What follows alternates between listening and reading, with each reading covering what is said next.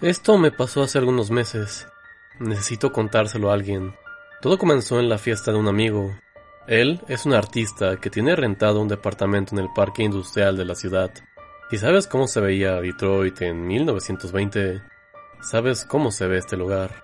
Un racimo de fábricas de hace más de un siglo que se abre paso a lo largo de 10 cuadras.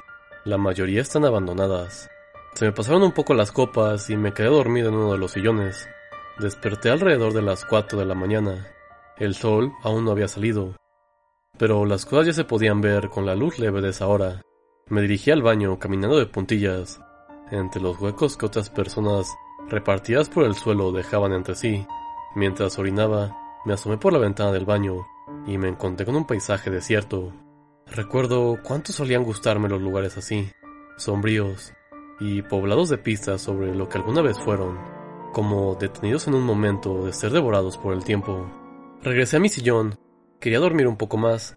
Después de 45 minutos de mirar hacia el techo, entendí que no podía hacerlo. Así que, comiéndome mi orgullo, decidí marcarle a mi novia para pedirle un aventón no podía pensar en regresar caminando con esa resaca. Siendo increíble, no tuvo problemas en ir por mí. Me dijo que llegaría en más o menos media hora y que me llamaría cuando estuviera afuera. Mi teléfono se murió diez minutos después, así que decidí sentarme junto a la ventana para poder ver cuando llegara. Me senté ahí por un rato y mis párpados comenzaron a ponerse pesados. Me despertó un golpe. No había sido fuerte, pero había bastado para devolverme la realidad. Barrí con la vista el tramo de la calle que se alcanzaba a ver desde la ventana. Todo estaba en calma, pero al otro lado de la cerca, cerca de una montaña de bolsas negras y uno de esos enormes contenedores de basura, me pareció distinguir la silueta de una torre y un monitor volcado sobre uno de sus costados. Hace un rato no estaban ahí. Cuando mi novia llegó, bajé para recibirla. Justo cuando estaba a punto de subirme al carro, Recordé a un amigo mío al que la máquina se le había quedado sin fuente de poder, así que decidí ver si podía conseguir refacciones gratis, en la torre que había visto. El monitor no tenía esperanzas, pero la torre estaba casi intacta, así que la subí a la cajuela del carro y nos fuimos. Pasó alrededor de una semana, y la verdad es que me olvidé de la torre hasta que mi novia me llamó para preguntarme si la quería o si la podía tirar. Esa noche pasé por ella. Antes de desarmarla, decidí conectar mi monitor y ver si arrancaba. Para mi sorpresa, arrancaba. Windows XP, recién formateado. Hice algunas búsquedas típicas. Pussy Tits, buscando algún escondrijo de pornografía olvidada por el dueño antiguo. Sin resultados. Luego busqué por tipos de archivo y reconocí uno con una extensión .avi llamado Barbie, escondido en la carpeta de Windows System 32. Bingo. Aquí es cuando las cosas comenzaron a ponerse raras. La película era de más o menos una hora y estaba compuesta por material exportado sin editar. Era una mujer sentada en una silla, hablando delante de un fondo blanco. Adelanté el cursor del reproductor. La película entera nunca dejaba la misma toma. Una entrevista, un casting, pensé. Decidí correrlo desde el principio e intentar entender lo que la mujer decía. El audio estaba dañado y su voz era un ir y venir de estática, acentuado por lo que asumí era el ruido de ambiente. No entendí nada. Así que abrí el video en el Final Cut e intenté jugar con los niveles para aislar su voz. Ayudó un poco, pero aún no entendí lo que estaba diciendo. A estas alturas estaba enganchado y había comenzado a prestar atención a su lenguaje corporal y su cara. Al parecer, respondía preguntas, deteniéndose de cuando en cuando y prestando atención a alguien que le hablaba fuera de cuadro. Entrado unos 15 minutos de la cinta, su cara se enrojece y su rostro demuestra que las preguntas comienzan a molestarla, pero continúa respondiéndolas. Poco después, comienza a llorar. Solloza durante el resto de la cinta. Creo haber leído de sus labios la palabra piel. Me parece que repite esa palabra varias veces a través del video, y en cierto punto, incluso levanta un brazo para jalar la piel de su brazo y pronunciar la palabra con un gesto que me pareció acomplejado. Hay mucho más, pero se hace tarde y no puedo continuar. Compartiré el resto mañana. Que Dios se apiade de mi alma. El video comienza a ponerse tenso a partir de ese punto. Hacia los 40 minutos se encuentra llorando tan fuerte que es incapaz de mirar hacia la cámara hasta que deja de hablar. Entonces baja la cabeza y comienza a llorar cubriéndose el rostro con las manos. Ni se levanta del asiento ni se mueve. Entonces, la pantalla se oscurece. Yo estaba muerto de curiosidad. Reproduje el video entero varias veces esa noche, intentando encontrar inflexiones y matices en sus movimientos. Podrían revelar algo sobre lo que estaba pasando. Me sentí frustrado, quería saber más. Entonces noté que una vez que la pantalla oscurecía, el video seguía corriendo por varios minutos. A dos minutos de concluir, había algo más. Una imagen muy borrosa, pero distinguible. Un par de piernas caminando sobre unas vías del tren. Da la impresión de que la cámara se ha encendido sin querer. La persona camina durante un rato sobre las vías y luego sale de ellas, hacia lo que parece un bosque. Ahí se interna por un camino lleno de hierba y tejas de madera. La persona sigue caminando hasta que el archivo concluye. Mi corazón empezó a latir más rápido. Reconocía las vías del tren, al menos parecían las del video. El lugar no estaba tan lejos. Tenía que ir. Debía ir.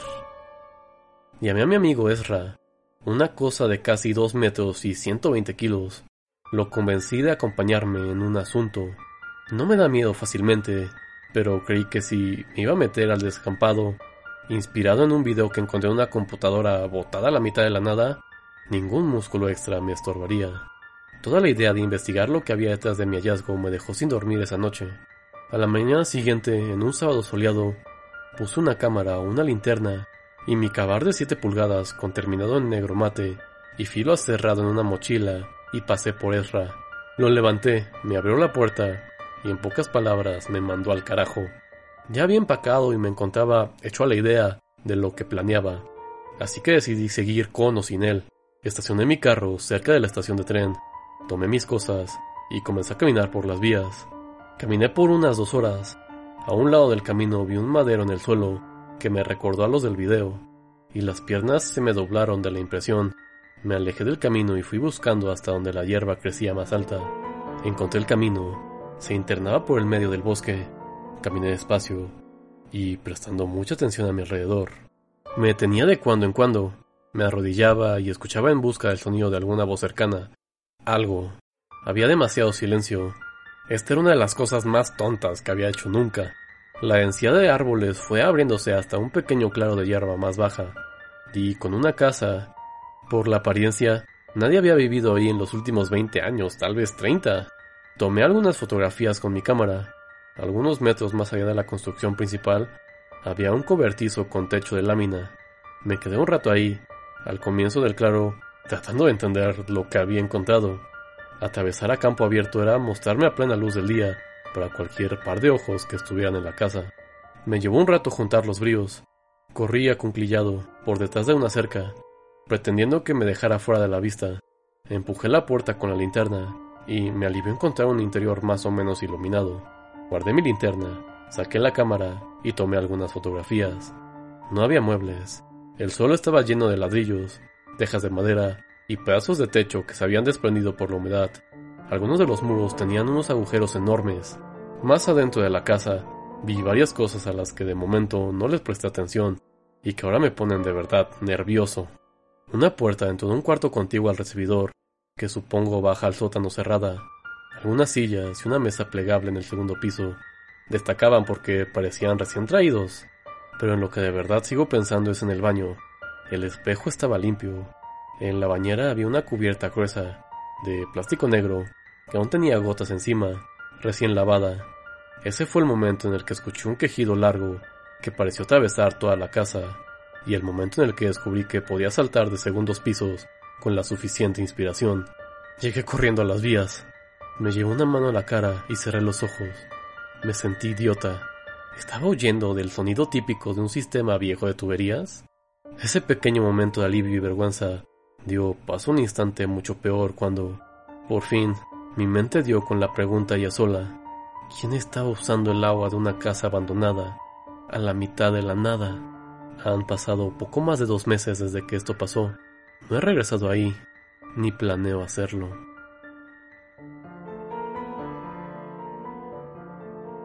Y bueno, muchas gracias por escuchar el programa de esta ocasión. Barbie.avi es muy interesante porque más o menos al mismo tiempo que salió la creepypasta salieron videos muy similares a la creepypasta. que la gente investiga quién es la persona que está ahí. Un, canal de YouTube que se llama Scare le preguntó a una persona que es dueña de una página web sobre gente que le faltan miembros, porque más o menos se relacionan esta creepypasta y, esa, y, ese video.